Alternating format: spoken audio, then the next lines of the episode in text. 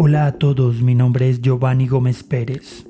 Recientemente realizamos nuestro Byte Talks en la ciudad de Guatemala, así que estamos publicando en este podcast las charlas de este evento. Recuerden que pueden leer el texto que acompañó a esta charla, ver el video completo en vivo o escuchar este mismo podcast en byteproject.com.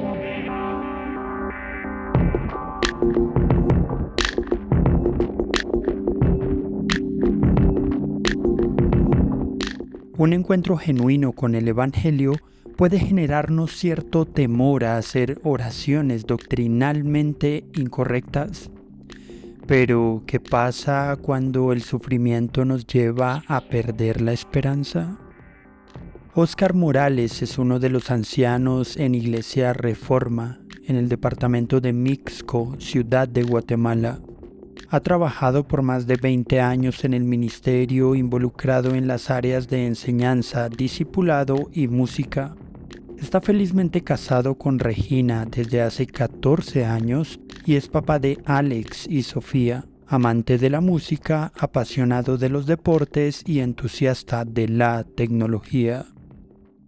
En su charla, Oscar nos habla sobre el temor de las personas a orar incorrectamente no solo por no encontrar las palabras adecuadas, sino también por el miedo a decir algo incorrecto teológicamente. A continuación la charla de Oscar titulada Está bien errar al orar.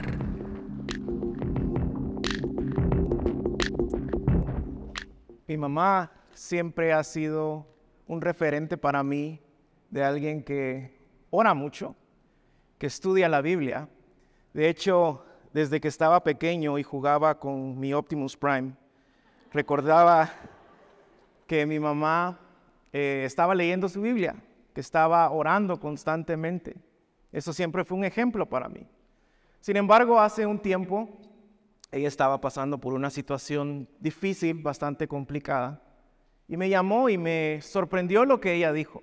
Y me dijo, hijo, no puedo orar, tengo miedo, tengo miedo de orar. Eso me sorprendió tanto, pero cuando ella me dio la razón de por qué tenía miedo de orar, lo entendí. Ella me dijo, ahora que entiendo más el Evangelio, ahora que estoy profundizando en el Evangelio, ahora que estoy entendiendo más la Biblia y cómo se debe de leer correctamente la Biblia, me da miedo. Me da miedo decir alguna tontería, me da miedo decir algo que no esté correcto y me da miedo de orar. Esto también me pasó a mí. De hecho, cuando yo empecé a entender el Evangelio, a profundizar en el Evangelio, a, estudiar un poco más la Biblia, me di cuenta que habían muchos expertos teológicos en las redes sociales que se dedican a decirte qué está bien y qué está mal. Cómo deberías de orar y cómo no deberías de orar, qué deberían de cantar, qué no deberían de cantar. Y me sentí un poco intimidado y con ese temor santo de orar las cosas correctas, decir las cosas correctas. Hace un mes mi familia pasó por algo eh, bastante doloroso, una situación sumamente eh, dolorosa para nosotros, una época de, sufrimiento o de, oscuridad. Eh, y mientras platicaba con mi esposa en una mañana, yo le dije, en mi devocional el día de hoy, el Señor me llevó de nuevo al Salmo 88. El Salmo 88 es un salmo bastante peculiar. Es un salmo que lo escribió Emán, no es Jimán, hablando de héroes de la infancia, es Emán con H. También me gustaba Jimán, pero no viene al caso. Emán lo escribe y es de hecho una canción para Israel. Pero Emán lo que escribe es un enojo y frustración en contra de Dios. Dice que la ira de Dios ha estado sobre él desde pequeño y le reclama a Dios que lo ha llevado a lo más profundo de la oscuridad, que él no se recuerda de quién es él, que ha alejado a sus amigos de hecho, hay una sección de preguntas sarcásticas como demandando a Dios una respuesta. De nuevo, recordemos que esta era una oración, era un cántico para Israel. Y el Salmo termina, a diferencia de otros salmos que hablan de sufrimiento y de dolor, que terminan con esperanza, pero veré tu rostro en Sion, pero yo confío en tu misericordia, pero yo espero en tu bondad. Eh, este salmo no termina así. Termina diciendo en la traducción eh, textual, en la BTX y en la NTV, en, en varias traducciones, termina diciendo, la oscuridad es mi mejor amiga. Eman creo que fue el autor de la famosa canción Hello Darkness, My Old Friend. Pero ¿se imaginan a Israel cantando esto? ¿Se imaginan a Israel orando esto? Oscuridad, mi fiel amiga, mi amargo caminar, quédate conmigo, no quiero volver atrás. ¿Se recuerdan de esa canción? Y la pregunta entonces es, ¿por qué Dios permitió que ese salmo estuviera en la Biblia? ¿Por qué Dios no editó esa parte? Dijo, no, momento, hey, esas oraciones no son correctas, esas palabras están eh, en mi contra, me están acusando, por favor, edítenlo, olviden ese salmo, no lo canten, y ahí queda todo. Dos razones por las cuales yo creo que ese salmo está en la Biblia. Número uno, porque a Dios le importa lo que sentimos. Toda la Biblia nos muestra esto. La razón del Evangelio es porque Dios está interesado en llamar a un pueblo para sí mismo a través del sacrificio de Cristo Jesús. Los salmos están hablando constantemente de sentimientos de enojo, de gozo, de alegría, de, sufrimiento, de temor. La ley, de hecho, que muchas veces hasta nos aburre leerlas, Decimos, qué aburrido estar leyendo todo esto de la ley y la ley. Pero véanlo de otro punto de vista. A Dios le interesa cada detalle de la vida de sus hijos. En Israel se interesó por cómo debían de vestir, de cómo debían de adorar, se interesaba hasta en el periodo de una mujer y cómo debía ser vista y tratada. Los detalles más pequeños. En Jesús vemos el ejemplo de que Él llora porque su mejor amigo murió.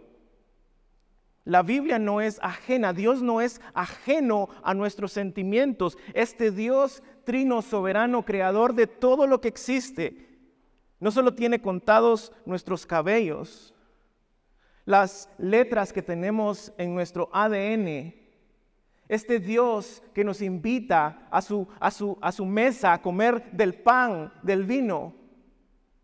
Este Dios creativo. Este Dios para quienes nosotros no somos invisibles. Se interesa por nuestros sentimientos. A Dios le importa lo que sentimos. La segunda razón por lo que creo que el Señor no editó el Salmo 88. Es porque creo que a Dios nos entiende, especialmente cuando estamos sufriendo.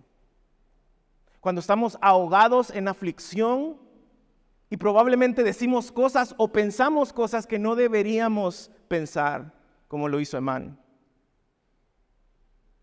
Cuando decimos cosas que no debieron de haber salido de nuestra boca. Pero la realidad es que Dios no te ama por lo que tú oras o por cómo tú oras. Dios te ama porque Cristo vino a morir en una cruz. Vino a ser rechazado para que tú y yo pudiéramos ser aceptados. Especialmente cuando estamos experimentando dolor, aflicción, que no entendemos y decimos palabras, decimos y pensamos cosas tal vez que no deberíamos de estar pensando, que no deberíamos estar orando. ¿Recuerdan a Job? Dios permite el sufrimiento en su vida, de hecho él nunca se entera por qué. Y mucha parte del libro de Job es este Job eh, cuestionando a Dios, demandando una respuesta de Dios, hasta retando a Dios. Y uno cuando lee las oraciones de Job dice, wow, se pasó de la raya. Pero al final, al final del libro, están los amigos de Job y Dios les dice, estoy enojado con ustedes, estoy molesto con ustedes. Ustedes deberían de orar como Job. ¿Acaso no es eso fascinante? Que Dios nos entienda al punto de que entiende lo que nosotros podemos pensar, decir al momento de orar en nuestro sufrimiento. Job y Emán, sí, dijeron cosas que probablemente no debieron de haber dicho. Hablaron cosas que tal vez no debieron de haber hablado. De su boca salieron cosas que tal vez no eran del todo correctas, pero estaban orando. Y creo que ese es el punto del Salmo 88. En el caso de Job, Satanás quería demostrar que si Dios le quitaba todas las bendiciones que le había dado, él se iba a alejar. Y es que eso es lo que puede producir el sufrimiento en nuestra vida. O te va a alejar por completo de Dios, o te va a acercar y a mantener delante de un Dios, porque Él es nuestra única fuente de paz. Él es nuestra única fuente de gracia que realmente nos entiende, a pesar de que decimos a veces y pensamos cosas que no son del todo correctas. ¿Cómo estás orando en medio del sufrimiento? ¿Cuáles son las palabras que a veces tal vez te da miedo decirlas? O, veámoslo de otro punto de vista. ¿Cómo has juzgado tú a personas que tal vez no han dicho cosas eh, necesariamente verdaderas, teológicamente correctas? ¿Eres como estos que se la pasan en internet viendo a quién juzgan, a quién corrigen, o como Dios extiendes gracia que también has recibido tú para entender a aquellos que están sufriendo profundamente y que tal vez no están orando de la mejor manera, hey, pero están orando. Cualquiera que lea a Emán diría, wow, este, este, este brother no, no, yo creo que no es creyente. Vean cómo inicia el Salmo 88. Señor, oh Dios de mi salvación.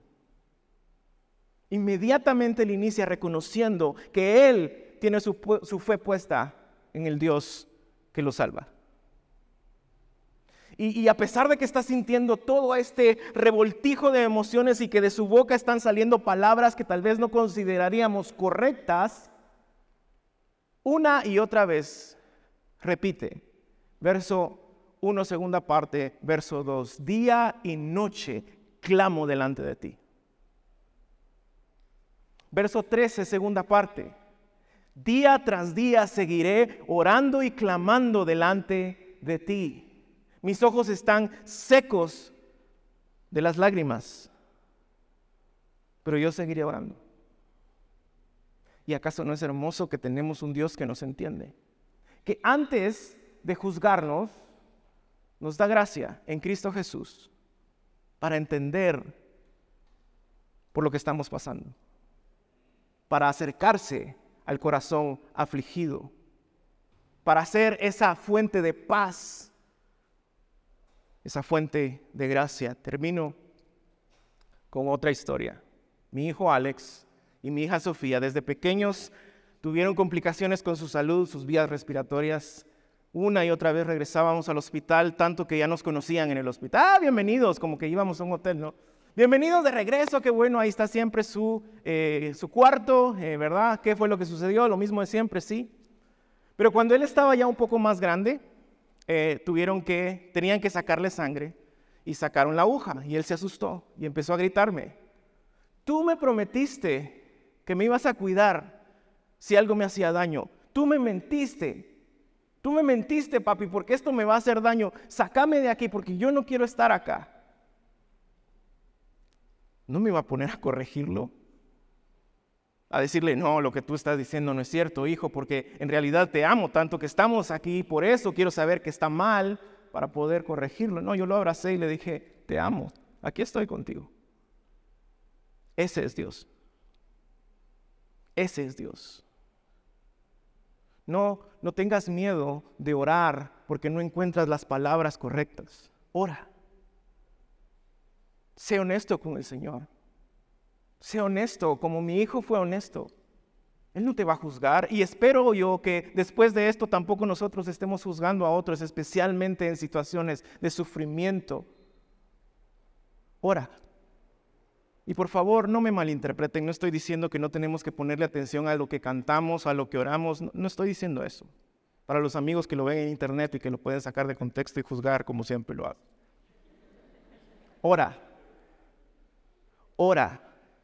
Este Dios poderoso, creador del universo, que conoce hasta la genética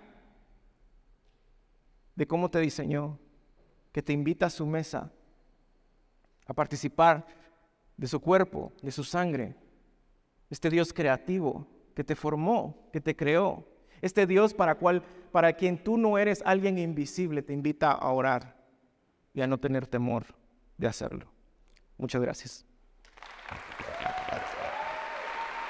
Para más charlas como esta visita byteproject.com. Soy Giovanni Gómez Pérez y te espero en el próximo episodio.